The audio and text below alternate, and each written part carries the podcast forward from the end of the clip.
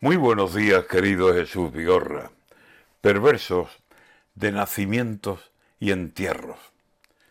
La población de Sevilla y provincia, según censo, es para que la ropita no llegue a pegarse al cuerpo.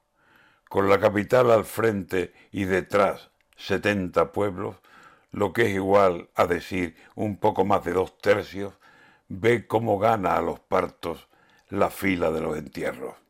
Hago memoria de días de no hace mucho tiempo, cuando la gente curiosa que siempre hay en los pueblos decía con cuentas hechas y no a ojo de buen cubero, aquí andamos a la par entre parto y cementerio. Si ochenta mujeres paren, al año hay ochenta muertos. Un año ganan bautizos y algunos otros los duelos. Pero eso era ayer. Ahora, según en la prensa leo, entre idas y llegadas sacan ventaja a los muertos. Y si esto sigue así, bajando los nacimientos y subiendo en este ritmo las defunciones, me temo que algo tendremos que hacer. No por salvar el pellejo, que ya sabemos que aquí nadie vive más que el tiempo. Es porque si los bautizos no superan los entierros, vaya usted sumando años y vaya cuentas haciendo.